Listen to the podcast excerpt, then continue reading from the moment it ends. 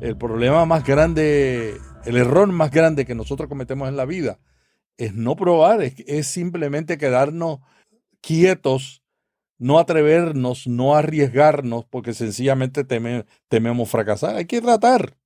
Y si aprendemos, no hay fracaso.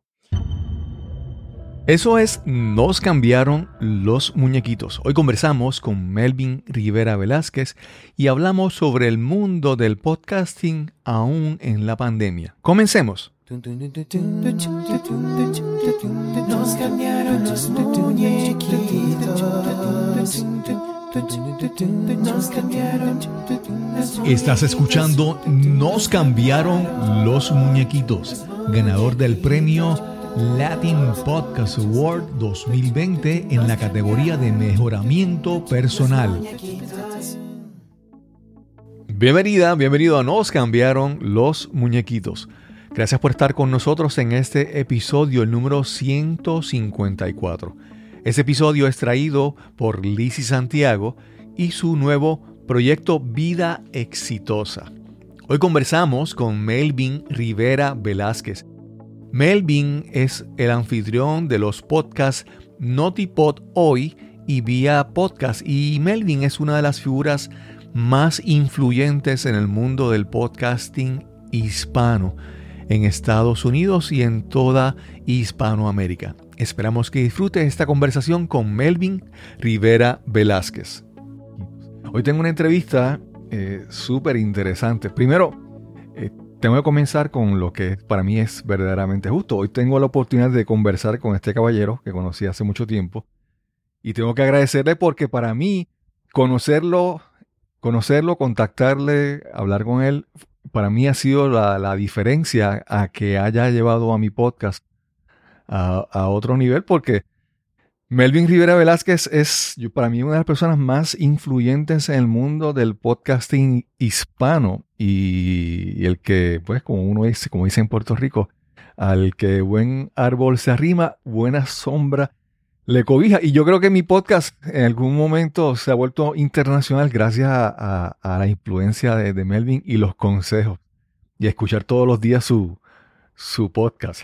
¿Cómo estás, Melvin? Muy, muy bien, muy bien, muy bien loco de estar en mi patria, Puerto Rico. En estos días eh, salió una noticia de que un youtuber muy reconocido, eh, Logan Paul, se muda a Puerto Rico buscando los beneficios contributivos que tiene vivir en Puerto Rico. Entonces yo, bueno, pues preferiría que estuviera Melvin Rivera Velázquez en Puerto Rico en vez de Logan Paul, pero sin modo. así es, así es, así es. A Melvin ya lo tuvimos anteriormente en otro episodio. En las notas les voy a poner enlace a ese episodio para que conozcan la historia de Melvin, que realmente es. ¡Wow! Lleva años aprendiendo, conociendo, haciendo trabajo en el mundo de las comunicaciones, en el mundo del podcast, que realmente es una. Es una Usted tiene que escuchar esa historia para conocer, una, una, tener una referencia del mundo del podcasting hispano.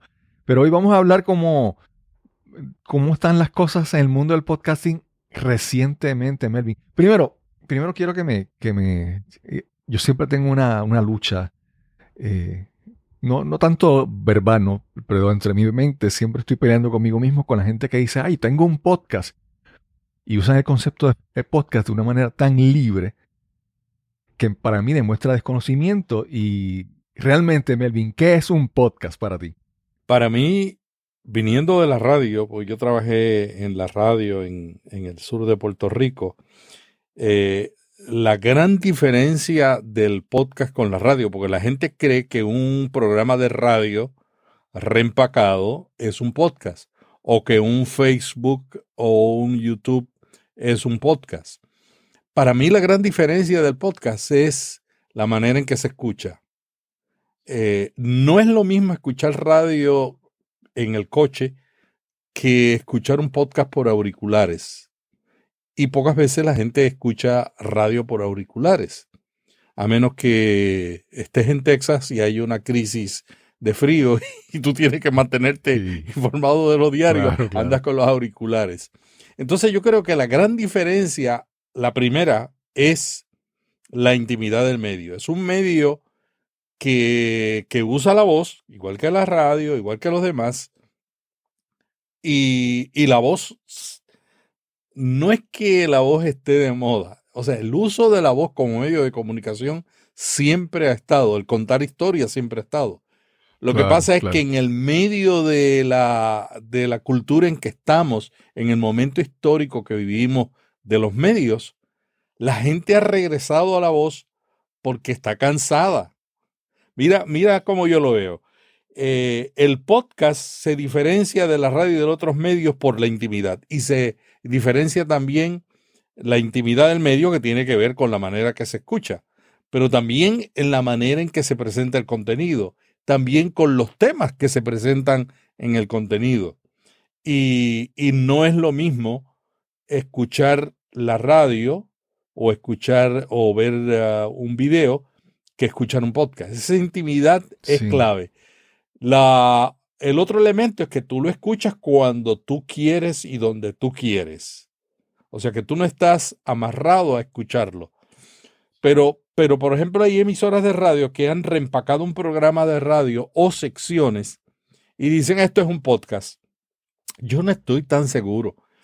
Porque cuando tú tomas un programa de entretenimiento de la radio, donde lo que están haciendo es hablando de los chismes de los artistas, no estoy diciendo que esté mal, eh, que están comentando, improvisando, eh, no es lo mismo a cuando tú le estás hablando a una persona como si estuviera susurrándole al oído. Claro, Hay una diferencia, hay una diferencia. Este, y yo creo que esa diferencia tiene que ver con la intimidad y tiene que ver con la manera en que se escucha y dónde y, dónde se escucha, ¿no? Son los tres elementos clave que diferencian. Y un podcast tiene que ser pensado desde el principio en esos tres elementos primero, en qué es lo que tú quieres comunicar. El podcast se ha, explotado eh, por los temas nichos. O sea, los temas, los temas que tratamos en los podcasts, por lo regular, no se tratan en, otros medios. Y si se tratan, se tratan de otra manera. Por ejemplo, eh, yo llevo haciendo blogs desde el 1997 siete, algo así, por ahí, 98, por ahí. Y no, perdona, antes, sí, 90, no, no, antes, desde el 89 estoy yo, ahora me acordé. Porque yo me vine a Estados Unidos en el 88 y en el 89 comencé un blog. Claro, era, el blog a ese momento era, estaba empezando este, La, la blogosfera. Entonces, el blog que por tantos años fue tan importante, si una persona tiene que esperar tres segundos para que baje el contenido de un blog, se va. Y luego cuando se quedan, el promedio es tres minutos, de dos minutos a tres minutos leyendo un artículo de un blog. Un video en YouTube de tres a cinco minutos. Sí. Un podcast mínimo, mínimo, 20 minutos si el contenido es bueno. Y si el contenido es extraordinario, una hora. Y si el contenido es súper extraordinario, o sea, que te mantiene enganchado, no tiene límite. Entonces esa es la otra gran diferencia entre los medios. Por ejemplo, en la radio, yo estoy dándole coaching, le he dado coaching a gente de radio, ahora estoy dando a la gente de coaching a gente de televisión, y lo primero que le explico es esto, tienes que olvidarte del medio donde estabas, porque si no, no vas a entender. Tienes que pensar desde el principio, esto es un podcast, estoy hablándole al oído de una persona, estoy tratando temas que no se tratan regularmente en otros medios y los tengo que tratar de otra manera porque no tengo los límites de los tres minutos del, del artículo de, de, un blog ni tengo los límites de los cinco minutos en el video. Fíjate, te quiero decir que yo he colaborado con una amiga que viene del mundo de la radio y hay siempre, hay una, hay esta imagen que dicen que a, los elefantes cuando son pequeñitos los amarran con una, con una cadena a un, poste y después cuando son tan grandes los, los dejan amarrados todavía ese mismo poste que es muy, muy frágil, muy débil, pero ellos están acostumbrados a seguir atados. Y me parece, me ha pasado que mucha gente, que he visto gente de la radio que cuando llega al mundo del podcasting siguen como que atados y no se dan cuenta de la gran libertad que en el mundo del podcasting. Aquí tú no tienes que hacer una pausa, digamos, cada 15 minutos para identificar una estación de radio o para hacer unas pausas comerciales. esa libertad. O la otra cosa es que si tú mencionas una marca, no la puedes mencionar porque es una pauta comercial. No, no. Entonces, esa libertad es la, la gran diferencia que la gente de la radio o de la televisión todavía como que no se acostumbran. Y hacer un programa de radio y reempacarlo en un podcast, para mí es como si tú te compras un, carro, un automóvil deportivo con un montón de características para utilizarlo, para llevar todos los días tus hijos al colegio solamente, ¿verdad? El potencial no estás utilizando al, al máximo. Sí, así es. Y, y fíjate que, que es una, parece que es sencillo esto. Es sencillo realmente. Pero realmente cuando, como somos animales de costumbre, cuando nosotros estamos acostumbrados a comunicarnos en un medio, por ejemplo, el que viene de la radio está, está preparado, está acostumbrado a que cada cinco minutos tiene que parar y luego de los cinco minutos tiene que recapturar la atención. En el podcast no existe eso. Todos los estudios indican que los, los, anuncios en los podcasts son más efectivos que en todos los medios por, por esa intimidad. Y en los podcasts mayormente se dan los anuncios leídos por, por el conductor. Y como el conductor se convierte en un amigo, en un amigo de la persona, entonces eh, eso le da más autoridad al anuncio y ya no parece un anuncio. Inclusive, inclusive la tendencia es que la mayoría de los podcasters exitosos que yo conozco no leen un anuncio a menos que crean el producto. Exacto, sí. Muchas veces hasta lo prueban. Exacto. Eh, dicen, yo esta mañana tomé tal suplemento de vitaminas y hablan de su experiencia con el producto muchas veces. Melvin, algo también que me encanta del mundo del podcasting es que desde el momento en que la persona llega al podcast, volviendo a la, analogía de la radio convencional, la radio tradicional, tú ibas en tu coche, en tu vehículo, tú encendías la radio y escuchabas lo que, es tú, lo que estaba. O cambias a otra estación, pero es lo que está ahí. La selección es limitada. Tú, pues, lo que esté, lo escuchas si deseas. En el podcast, cuando la persona llega a un podcast, por lo general ya tiene un interés, ya está haciendo una búsqueda, ya está con una afinidad buscando ese tema, que ya tú tienes parte del terreno ganado con, con esa audiencia de la persona llegó ahí porque tenía curiosidad e interés en saber qué tú ofreces. Y esa dinámica en, otros en otros sitios no, no se da. Eso para mí realmente es uno de los grandes beneficios del, mundo del podcasting. Sí, así es. Yo creo que la intimidad del medio es la, clave de todo, ¿no?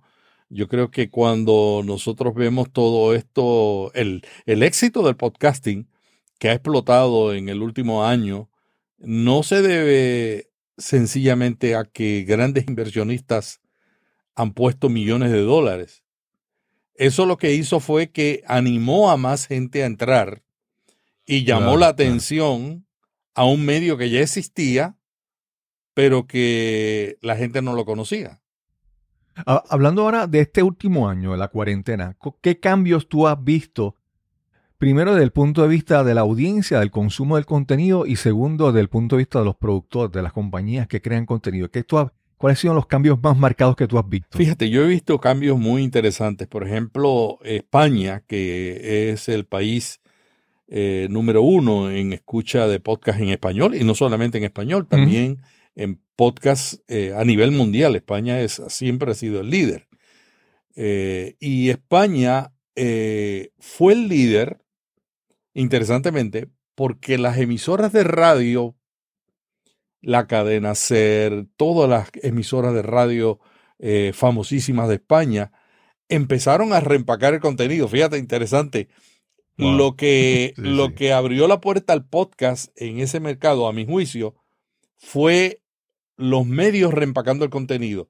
Pero no fue porque reempacaron el contenido, sino porque le dieron promoción. Ellos lo veían como darle más vida al contenido. Ok, ustedes me escuchan esta sección está disponible como un podcast. Y todavía en España hay muchas, eh, entre los 25 podcasts de Apple Podcasts y los 25 de Spotify y de Google, están las emisoras de radio. Pero un gran cambio que yo vi en este año es que empezaron a salir más, no solamente en España, sino en todo el continente latinoamericano, más podcasts de productores independientes. Y esto es interesante porque a la misma vez, el año pasado, en los últimos dos años, hemos tenido la inversión millonaria de grandes compañías. O sea, tenemos a, a Spotify, tenemos a, a Amazon con Audible, que ya está en España produciendo podcasts, además de audiolibros. Tenemos a Podimo, eh, también, que también no solamente ha invertido millones, sino que esta semana está anunciando de que van a, invertir, van a recibir más inversión de millones de dólares. Y toda esta gente que no estaba antes, ahora está en el mundo del podcast. Entonces, todo esto lo que hizo fue Spotify destapó el colcho para abrirle los ojos a la gente. ¡Eh! ¿Y qué es eso de un podcast? Mucha gente se preguntó Sí, cuando oyó que sí. Spotify estaba haciendo. Pero a la misma vez lo que yo he visto es que hay un temor, hay un temor que la democratización del podcast se pierda, que la privacidad del podcast se pierda, porque hay muchas compañías que están diciendo, oh sí, yo voy a tener podcast privado, pero mi intención es tener podcast eh, solamente que, que tú pagues por escucharlo. Eh, Claro, y claro. ya, ya, eh, por lo menos uno de los más populares independientes, eh, bueno, no uno, varios, están, están de pago. Y es lógico, todo el mundo tiene que buscar como un modelo de financiamiento del podcast. Entonces yo he visto que a pesar de esta situación donde hay ese temor de si se va a perder la libertad del podcast, a la misma vez, como se ha despertado el colcho, la tapa de qué es el podcast, y, y, y coincidiendo con la pandemia, estamos menos tiempo en el coche, lo cual nos aterró a todos los primeros días de la pandemia. Pensamos, y, y de veras que los podcasts cayeron en el mes de marzo o abril del año pasado, pero inmediatamente la gente empezó a recuperar. Entonces, cuando la gente empezó a salir, dice, ah, yo estoy trabajando en la casa, pero no camino. Entonces empezaron a caminar más alrededor de la casa, a hacer ejercicio. Exacto. Entonces eso recuperó de nuevo, pero lo recuperó con más fuerza. Lo y te voy a decir por qué yo creo que también eh, otro efecto de la pandemia. Los temas de podcast como el tuyo, que tienen que ver con el emprendimiento, con el desarrollo personal, se dispararon el año pasado. Y una de las características del podcasting era temas de formación. Y los temas de formación se explotaron. ¿Por qué? Porque mucha gente, y yo tengo muchísimos amigos así, que está en la casa, dice, bueno, todo lo que me rodea, todo lo que me rodea en el mundo está amarrado uno a lo otro. Y yo nunca Sí. puedo controlar si voy a tener trabajo o no. Voy a aprovechar esta circunstancia para formarme el tiempo que yo dedicaba para ir de, de mi casa al trabajo, lo voy a dedicar para formarme. Entonces, los podcasts que tienen que ver con formación, de repente explotaron. Entonces, esa fue otra categoría que explotó en, en este momento de, de la pandemia. Entonces, tuvimos más podcasts independientes que crecieron debido a la búsqueda de la gente por temas de formación. Y, y otra cosa que yo vi en México, por ejemplo, en México, en los últimos años, a mí siempre me sorprendía de que México no, el, el podcast no había crecido eh, tan fuertemente. Y, y el año pasado, con la pandemia, se explotó el, el podcast en México. Eh, Wow. a pesar de que en México la mayor parte de las áreas rurales tienen dificultades para tener conexiones de internet rápida y para descargar, pero la gente con la pandemia dice, no, yo necesito respirar, yo necesito. Entonces, el, ese deseo de al- algunos, yo diría que la mayor parte de, de la generación joven que está buscando, que está buscando desarrollarse, entró a buscar más podcasts de, de formación. Y hubo otro grupo bien grande, en México particularmente, que dice, yo voy a los podcasts para distraerme. Entonces, los podcasts de comedia, los podcasts de entretenimiento, de moda, de salud, explotaron en México. Y si tú vas a los podcasts de México, ya ves que la temática de los podcasts de México cambió en el último año. Entonces, eso es lo que estos dos mercados y, luego viene el mercado de contar historias. Estamos, eh, estamos pegados a Netflix todo el día. Perdón, toda la noche. toda la noche. Estamos en Netflix viendo series, ¿no? Ya prácticamente la gente está viendo muy poca televisión. Casi siempre la ven para las noticias, ¿no? Y alguno que otro programa. Entonces, como estamos tanto en, en Netflix y también se han producido tan buenos podcasts contando historia, que también hubo un disparo en el formato de contar historia. Coincidió con que Google Podcast y PRX están eh, promoviendo en el mundo completo, incluyendo en América Latina, eh, los podcasts de Contando Historia. Le dieron beca a las raras, le dieron beca a un grupo de Colombia para, para desarrollar, y eso ha despertado prácticamente en todos los países de América Latina, este, inclusive en Puerto Rico, eh, acaban de anunciar un nuevo podcast bilingüe contando historia. Entonces, el contar historia explotó. Explotó los podcasts de formación, explotaron los podcasts de entretenimiento para, distraer, para distraerse.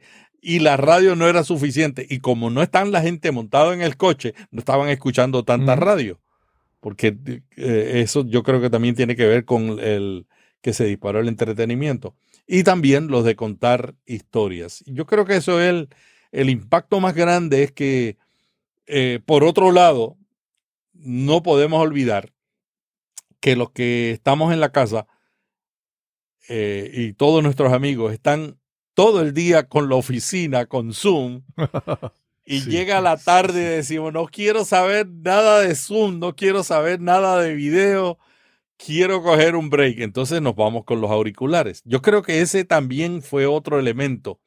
Y además, Zoom tiene una de las peores calidades de audio. Yo siempre le digo a la gente, no hagan podcast en Zoom, porque la, la realidad es que yo he hecho webinars en Zoom y ya decidí, no voy a hacer ni uno más, ni uno más. Porque es que el audio es la parte más importante. En un video el audio es más importante que la gráfica. La gente te aguanta un video con problemas de imagen, pero no te aguanta un video con problemas de audio. Y, los webinars nos, nos cansan los ojos, nos cansan la vista. Y yo creo que esa es otra razón por qué se han disparado los podcasts. Vamos a una pausa y regresamos inmediatamente a nuestra conversación con Melvin Rivera Velázquez.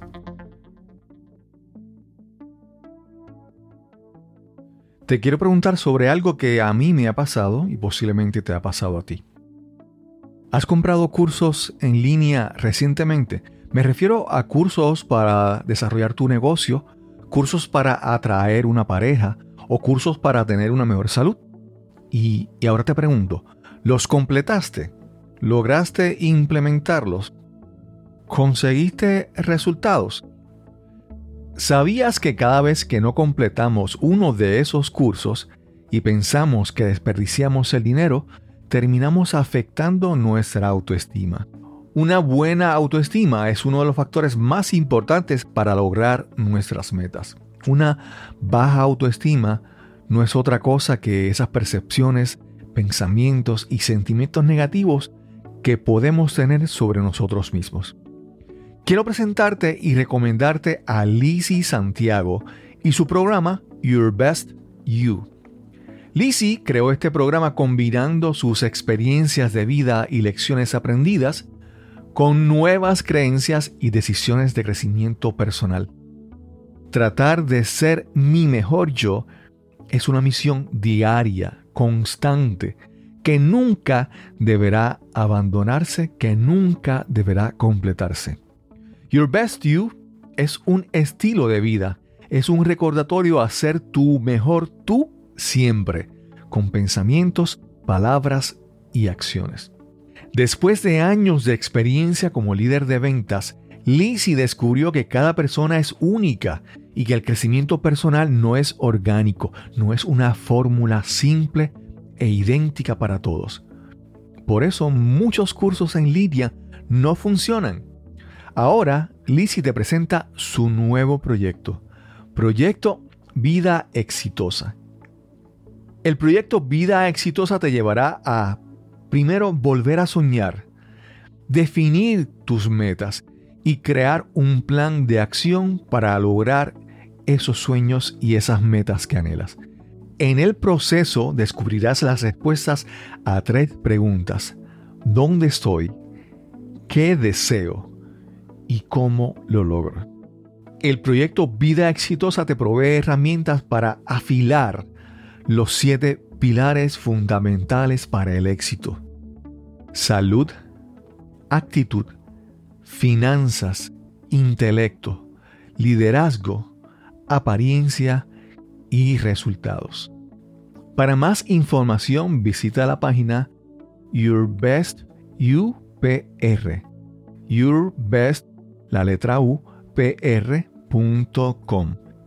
En las notas de este episodio te dejaremos el enlace para que vayas y visites directamente el proyecto de vida exitosa de Lizzie Santiago y Your Best You.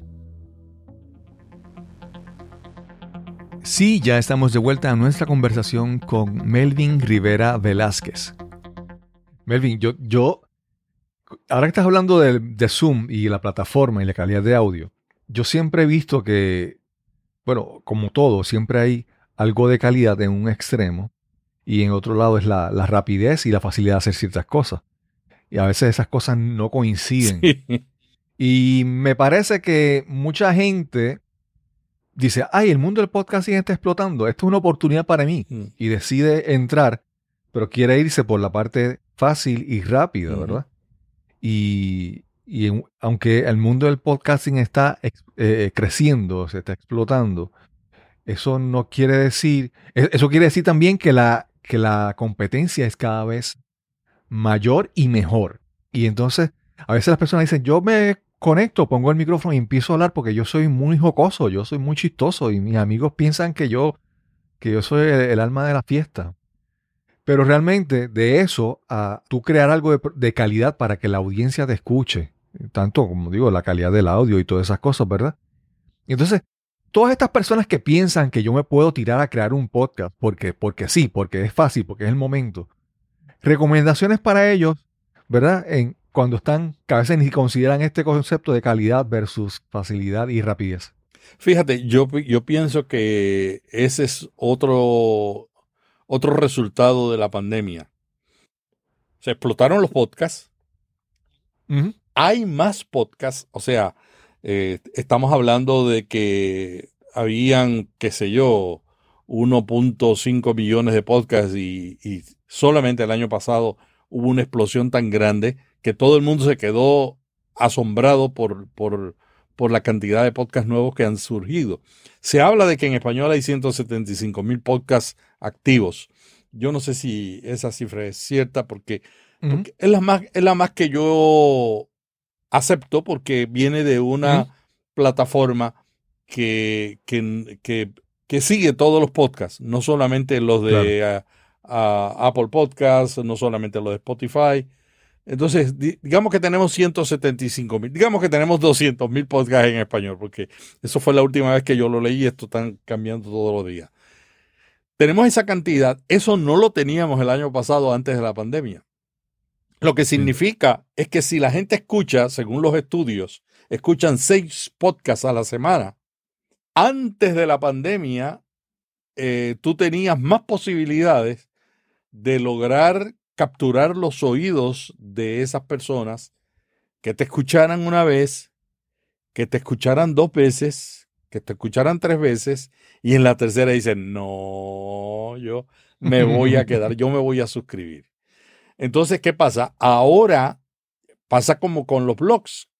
Cuando empezaron los blogs, todo el mundo decía, no, voy a hacer un blog, pero de repente, con los millones de blogs que hay en el mundo, conseguir 20 mil usuarios al mes, como nosotros tenemos en, en, Vía Podcast, nos ha tomado, nos ha tomado cuatro años. Sí, y, eso, y es un tema nicho, ¿no? Que uno dice, bueno, No es un, no es un tema súper nicho, porque es eh, dentro del marketing digital eh, está el podcasting para muchos, ¿no? Entonces yo creo que ahora es más difícil, como consecuencia de la pandemia, nos alegra que haya más podcasts, pero a la misma vez se requiere más. Entonces mira lo que está sucediendo. Eh, yo todos los días recomiendo podcasts, algunos me los recomiendan alguna gente, algunos los descubro y lo primero que hago es escuchar los primeros tres minutos. Si en los primeros tres minutos ese podcast no captura la atención, yo ni, ni sigo escuchándolo. Y, te, y te cuento, cada día es más difícil escuchar los tres primeros minutos de los podcasts nuevos.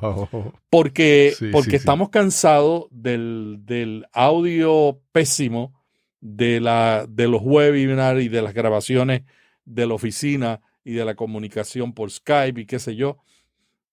Entonces ya estamos eh, mental, visual y auditivamente estamos agotados. Entonces cuando viene un podcast y se escucha primero toda la habitación y se oye lo malo que está el sonido, eh, e, ese para mí es el, el, primer. Y te digo, a veces me ha dado pena no recomendar un podcast de un contenido bueno, porque yo lo primero que miro es el nombre y digo, me cambiaron los muñequitos, ¿por qué? ¿Por qué? Entonces, voy a mirar por qué me cambiaron los muñequitos, por qué, y, y la creatividad del nombre es lo primero que captura la atención, luego viene el logo, luego viene el tema, luego uno dice, bueno, interesante, luego viene el tema de un, de un capítulo y uno dice, ah, eso está interesante, déjame ver, y hacen clic, ¿no? Eso es si te descubrieron, ¿no? Porque el proceso de descubrirte ahora es un reto. O sea, no es, no es tan fácil como hace dos años. Y hace dos años atrás no era fácil.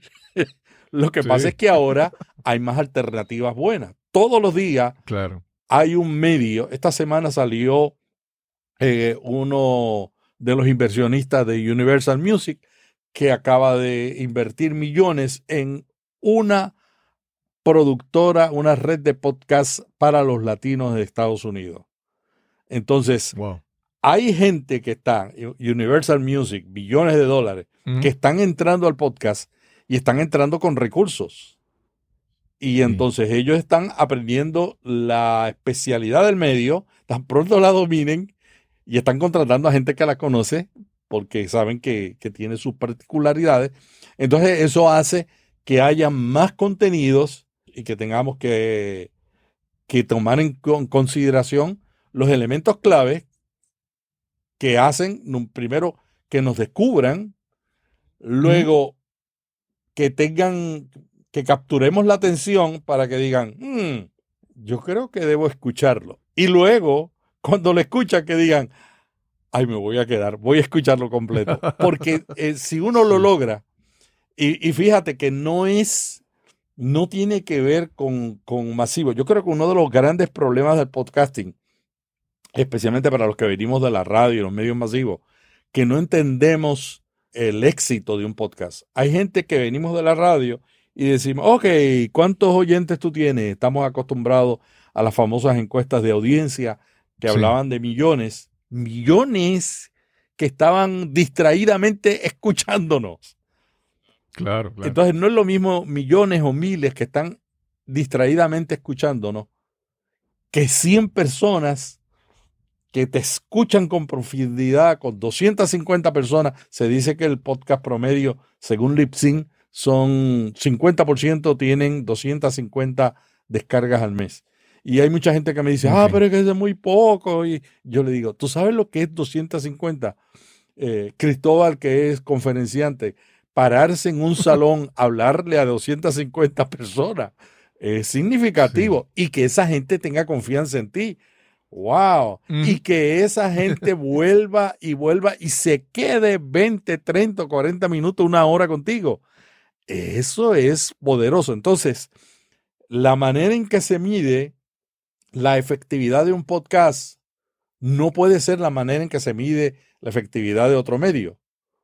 Y, yo creo que ese es el otro gran cambio que todavía no ha ocurrido, yo creo que la pandemia no lo ha cambiado, pero que como ahora tenemos más competencia, nosotros tenemos que entenderlo. ¿Cómo voy a medir el éxito del podcast?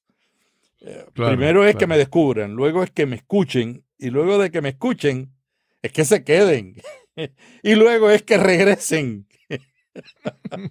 Entonces no hay no hay una receta infalible eh, y, todo depende pues de haber comenzado bien, ¿no? Y eso no tiene que ver haber comenzado con, con micrófonos caros eh, y equipo súper profesional. Se puede comenzar con, e, con equipo económico si tú tomas en consideración la experiencia sonora y, lograr eso mismo con, menos recursos, pero con mucho trabajo. Sí, yo, sí, sí, sí, sí. Sí, no, yo he visto personas que gastan un montón en, en equipo y a veces ni siquiera lo usan. Por ejemplo, puedo tener este micrófono y si lo pongo por acá lejos, sí. no hace nada. Y, y, pues tener un micrófono baratito y usarlo usarlo muy bien. Algo que yo quería añadir con eso que tú mencionabas sobre los podcasts es que cuando yo me recomienda un podcast, una de las primeras cosas que yo miro es, voy a, la página del programa y veo cuántos episodios tiene, si cuándo fue el, la frecuencia con que lo publicó. Si alguien dice, si yo veo que no ha lanzado un episodio en seis meses, entonces yo busco esas señales, ¿por qué? Porque me reflejan el compromiso que tiene el creador de ese contenido con lo que está haciendo. Y entonces cuando yo veo personas que hacen algo y es como, parece como un proyecto así, un experimento, eh, ¿verdad? en, inglés dirían un vanity project, ¿verdad? Por eso yo no, por eso yo no oigo podcast. Cuando alguien me manda un podcast y dice, estoy en Anchor. Yo digo, mm, ya me levantó una mm, bandera y dice, ¿será en serio o está probando o está experimentando? Y no está mal experimentar. Yo creo que es importante. El problema más grande, el error más grande que nosotros cometemos en la vida es no probar, es, simplemente quedarnos eh, quietos no atrevernos, no arriesgarnos, porque sencillamente tememos fracasar. Hay que tratar. Y si aprendemos, no hay fracaso. Entonces yo creo que el, podcasting tiene mucho que ver con esto que tú dices, eh, el ser consecuente, la, es, es un elemento clave. Es, claro, eh, Además de eso. Sin embargo, fíjate, otra cosa que yo he notado en este año de pandemia es la cantidad de podcasts en series series breves, pero bien hechas. Entonces, yo creo que también hay otra alternativa. O sea, lo importante es hacerlo bien. Exacto. Eh, por ejemplo, tengo un, amigo, Oscar Feito, que me escribió ayer. Y, sí, sí, lo vi, lo vi. vi ese, ese post. Sí, sí. Que él hace entrevistas básicamente como esta. Exacto. Y de repente se decidió lanzar un nuevo, un nuevo formato. Háblame sobre eso, por es, favor. Es un formato que Oscar Feito está probando, que es combinar el storytelling con, con las eh, entrevistas que hace de formación sobre emprendimiento. Eh, porque no hay mucho, no hay muchos podcasts de storytelling en el área de entretenimiento. En inglés hay, pero en español no hay muchos. Entonces Oscar Feito eh, comenzó esto y me escribió y me dice, Melvin, mira esto. Y yo, adelante, vamos a, esto inspira, le dije. Entonces, pero me contó él que le tomó, el podcast dura 20 minutos y le tomó una hora por cada minuto. Wow. Yo he hecho entrevistas en vía podcast que las he complementado, o sea, he hecho la entrevista y entonces lo que no dijo el entrevistado, yo vengo y lo edito y lo cuento como una narración y yo lo añado. Y, lo hice así. Pero son los podcasts que más tiempo me tomaron fueron eso. Entonces, sí, sí, sí, entonces Es, es mucho trabajo, es mucho trabajo porque, porque realmente eh, las cosas buenas toman tiempo. Eso es verdad. Claro. Algo que mencionaste que quiero resaltar, Oscar Feito no es un novato, no es un principiante. Él tiene millones de descargas en su podcast. Tres millones de descargas. Y, y ver que esta persona que tiene experiencia y tiene nombre esté experimentando cosas Mm. nuevas. Es lo que estábamos hablando en un momento. De ver que la persona detrás, el creador de contenido, tiene un compromiso, tiene un deseo de ser. Entonces, yo quiero buscar pegarme a esa persona para aprender. Claro. Porque alguien que prende un micrófono y empieza a hablar de, de- de emprender o de mercadeo digital, así, yo, yo, uno, uno empieza a ser selectivo en quién, a quién uno escucha y de quién uno aprende. Porque uno tiene el deseo de aprender, Claro. pero que uno, uno quiere aprovechar el tiempo en aprender realmente. Que ver eso de Oscar Feito es una cosa, ¿verdad? Súper, súper interesante. Y yo creo que también como se ha disparado el contar historia, y, y, eh, no es que se ha disparado, hemos regresado al origen de la humanidad, porque realmente contar historia es, eh, nosotros nos criamos con esto desde niños, los padres nos contaban a nosotros y nosotros le contábamos, le contamos historia a nuestros hijos, ¿no? Entonces contar historia es parte de la cultura del ser humano. Pero si tú te das cuenta ahora, eh, todas las series de Netflix son contando una historia. O sea, Exacto. y, exacto. y los documentales y la y en Netflix se han disparado también. Porque es que estamos buscando no solamente entretenernos, sino formarnos, educarnos a la misma vez que estamos entreteniéndonos, porque no lo podemos hacer aburrido, Claro. ¿no? que contar historias, eso que tú mencionas, ¿verdad? Yo, yo siempre recuerdo, en mi niñez yo vivía frente a un cementerio. Y en mi casa, por, unos, por varios años, no había televisión. Mm, Y las noches eran sentadas en- sentados todos en el balcón. Y, el, y al frente de lo que estaba el cementerio. Y un vecino, que tenía cerca de 80 años, se llamaba Don Críspulo. Él llegaba y se sentaba con nosotros a hablar. Y él, él era el protagonista de las noches cuando él empezaba a contar sus historias, sus aventuras de joven, sus, sus historias en el campo, en el monte.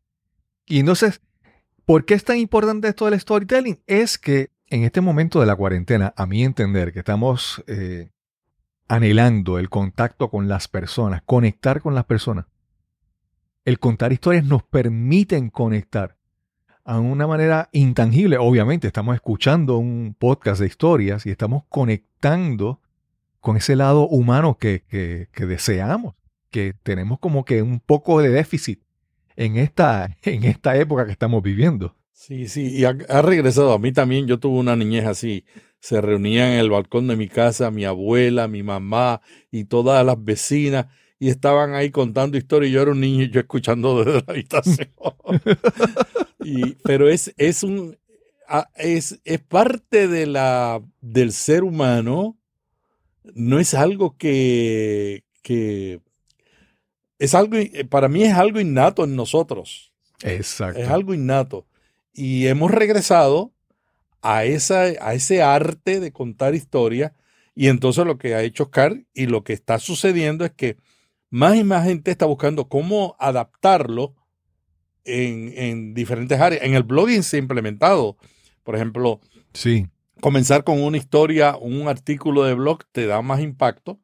Eh, Y en el periodismo, hace siglos, bueno, siglos no, siempre en los que estudiamos eh, alguna vez periodismo, eh, eh, nos encontramos con, con los métodos de pirámide invertida y, y Sí. la pirámide, que son dos estructuras de presentar un artículo, un contenido. La pirámide invertida era que tú comenzabas con lo con algo que capturaba la atención y luego iba hacia invertido hasta el final donde estaba realmente lo que tú querías decir. Sí. Y la pirámide es donde tú comienzas al principio y dejas al final. Ah, O, bueno, al revés. Sí, me confundí. sí. Entonces, comenzar con algo interesante y dejar lo interesante para el final era un medio eh, bien común. Y en la radio se usaba ese método, ¿no? En la radio, en las primeras tres oraciones, tú tenías que decir lo que ibas a decir, porque tú no sabías si la gente se quedaba hasta el final. Entonces Exacto. usabas el método pirámide invertida. En los periódicos, como la, había más espacio, pues la gente contaba la historia y iba así. Pero ahora en el audio ha cambiado. Entonces, Sí. el audio no está ya con la estructura de la radio antigua de la pirámide invertida. Melvin, quiero hacerte una última pregunta. Y, y es, quiero, aunque es, no quiero, no, no está relacionado directamente con el mundo del podcasting, pero por el formato del contenido, que es audio.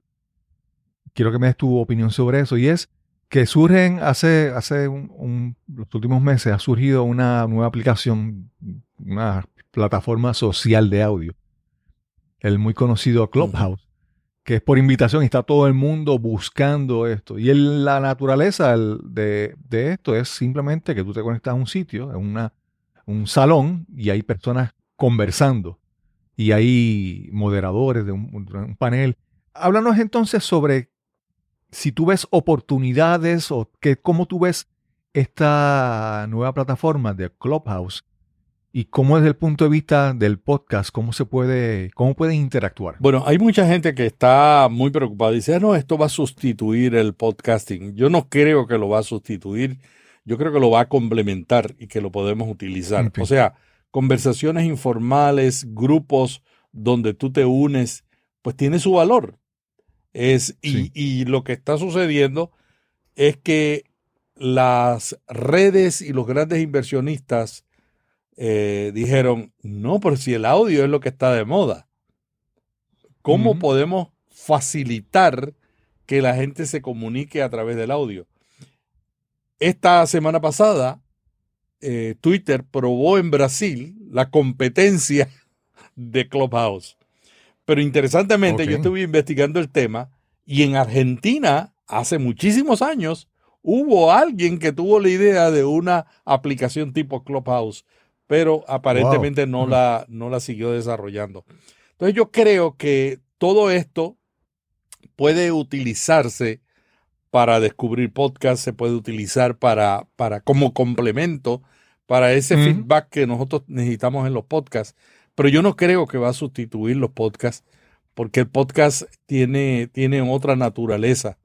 Y entonces yo creo que lo que tenemos que ver es cómo podemos buscar integrar las redes de audio de la misma manera que hemos integrado otras. Hay cantidad de podcasts que tienen una cuenta en, en WhatsApp, en WhatsApp o en, mm. o en uh, cualquier otra red para notificar qué es lo que están publicando o para crear una comunidad que apoye al podcast. Yo creo que eso es lo que tenemos que explorar. ¿Cómo se sigue desarrollando?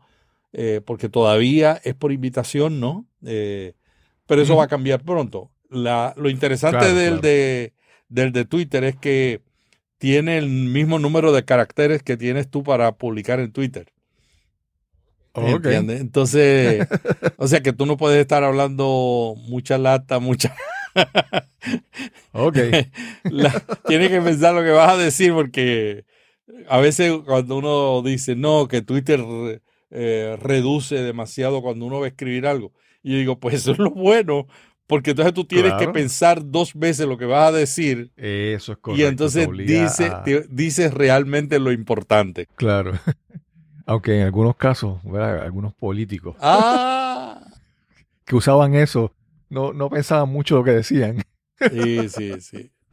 Eh, algo con, lo importante de, que yo veo de Clubhouse es, es reconocer la importancia o el impacto del, del, del audio. eso es lo más valioso. Eso es lo... O sea, la conveniencia que tiene el Clubhouse es la conveniencia del audio, que es, que es entonces con el mundo del podcasting es creo se pueden complementar. Yo, yo creo, yo creo que, que, va a ser el tipo de red social que más va a ser utilizado por los podcasters, precisamente por eso que tú estás diciendo. Claro. Porque, o sea, nosotros vamos a, hacer y hacemos un story en Instagram, pero el story en Instagram este, nos toma más tiempo, eh, eh, dura menos en, se elimina más brevemente. Y entonces aquí hay un impacto con la voz más espontáneo. Claro, claro, claro. Melvin, primero quiero que me menciones, eh, obviamente, los, lugares donde pueden encontrar con eh, Notipod hoy, vía podcast, podcast, pero también con un proyecto que tú, tú me dijiste hace un tiempito, mira, no puedo entrevistar, no puedo una entrevista contigo en estos días porque estoy súper ocupado con este proyecto y quiero que me hables sobre tu proyecto y tus podcasts, ¿dónde te pueden eh, conseguir, por favor? Bueno, me pueden conseguir en Vía Podcast FM, que es el newsletter que publicamos todos los días eh, y se envía con un resumen y enlaces a las herramientas, las tendencias y los servicios que están cambiando. Y la idea es que la gente sepa qué es lo que está cambiando para prepararse para lo que viene. Porque todos los días está cambiando. Todos los días. No, todos los días, no. Cada minuto. Yo me siento, yo, examino con mi equipo mínimo, mínimo 30 sitios diarios para poder resumir y sacar siete, los siete más importantes y compartirlos para que a las 12 de la medianoche, hora del este de Estados Unidos, 6 de la mañana en España, estén disponibles. Entonces, ese que está así lo hacemos como un, como una, lo ponemos en audio para que la gente que no lo puede leer, eh, se llama Notipotoy, también sale todos los días. Yo lo grabo con, eh, con mi hija Araceli, que ella es directora de contenidos en, en, radio. Y entonces entre los dos hacemos el audio, ella desde su casa, yo desde mi casa, lo unimos y lo publicamos todas, las, todas las tardes. Y la, por la mañana ya está el newsletter. Y el año, este año, bueno, el año pasado comencé con una academia, empecé con cursos, cursos de podcasting, pero me di cuenta de algo, de que la tecnología y todo está cambiando tan rápidamente que mantener actualizados los cursos es un reto. Sí. Y la mayor parte de la gente que crea un curso lo crean con mucho trabajo, con mucha buena intención, pero mantenerlo al día eh, tienes que estar encima. Entonces, decidimos para responder a la necesidad de un contenido que le ayude a la gente a potenciar un podcast, crear una academia de membresía y entonces allí tenemos a podcasters como Félix Locutor Co., Emil Carcano Molina y muchísimos más que todas las semanas estamos publicando un webinar, una clase magistral o un, o un tutorial. Y ahora estamos comenzando en el mes que viene una fortaleciendo con una comunidad que vamos a tener un foro para contestar preguntas y vamos a tener eh, pregúntame lo, de lo que sea. Unas sesiones en vivo donde eh, vamos a hacer coaching en vivo a los miembros de la academia. Y yo le llamo, pregúntamelo, pregúntame de lo que sea. Y luego pongo entre paréntesis, no estoy seguro si te lo puedo contestar, pero si no, te voy a decir no sé. y la academia de podcasting es academiadepodcasting.com y pueden ir allí y allí me consiguen. Y eso es el trabajo diario. sí, qué, bien. Melvin, yo creo que en tu caso el trabajo es, eh, para, es como que comparado con otros metapodcasts, es, yo pienso que es, es que tú eres como, tú y tus podcasts son como la interfase o el enlace entre el mundo del podcasting anglosajón de Estados Unidos y el podcasting hispano. Y entonces tú eres como que el, el, gatekeeper, vamos a decir así, tú eres el conector que compartes información del mundo de Estados Unidos con mucha gente de Hispanoamérica, de América Latina, que entonces tu rol requiere estar al tanto de ambos mundos. Y, son dos mundos enormes. Y yo siempre, esa labor que tú haces para mí es, extraordinaria porque a veces uno mira siempre desde Puerto Rico, desde el punto de vista de Puerto Rico, uno siempre está mirando Estados Unidos. Pero tú nos enfocas a, por ejemplo, mencionaste Oscar Feito, mencionaste podcast de, de México, de Colombia de todas estas relaciones que tú has creado con, el paso de los años. Entonces, ese es, ese es lo, bueno, lo excelente de tus podcasts, ¿verdad? Que nos permite tener una visión del mundo mucho más global, mucho más grande, amplia. Y es interesante porque eh, también el, el, panorama del podcast está cambiando. Por ejemplo, tenemos España, México, Estados Unidos, España, México, Colombia, Argentina, Perú, Chile pero en, lo, en este año pasado yo he visto una explosión del podcast en Puerto Rico, en República Dominicana y en Venezuela. En Venezuela. Sí, sí. Increíble eh, cómo el podcast está eh, llenando necesidades. Melvin, te quiero dar las gracias una vez más por, por haber estado con nosotros en esta conversación. Siempre la paso súper bien contigo y siempre aprendo un montón. Y siempre agradezco la, influencia que ha sido en, la vida de mi podcast, en mi vida profesional. Siempre estoy agradecido de, esa influencia tuya en mi vida. Y sin más que añadir, nos encontraremos entonces en el próximo episodio de Nos cambiaron los muñequitos. Hasta la próxima. Quiero agradecer enormemente a Melvin Rivera Velázquez por esta interesante conversación que tuvimos para este episodio. Realmente conversar con Melvin siempre es una oportunidad para aprender, para, para crecer. Quiero recordarte que ya tenemos nuestro grupo en Facebook el grupo de amigos del podcast Nos cambiaron los muñequitos en Facebook. Así que busca el grupo, solicita acceso para que participes en la discusión, en la conversación constante sobre temas y cosas relacionadas a nuestro podcast. Recuerda que si tienes algún comentario, observación, alguna sugerencia sobre alguien que quisieras que entrevistáramos en este podcast, escríbenos al correo electrónico info arroba cristobalcolón.net. Info arroba cristobalcolón.net. Y sin más que añadir, nos encontraremos entonces en el próximo episodio donde nos cambiaron los muñequitos. Hasta la próxima.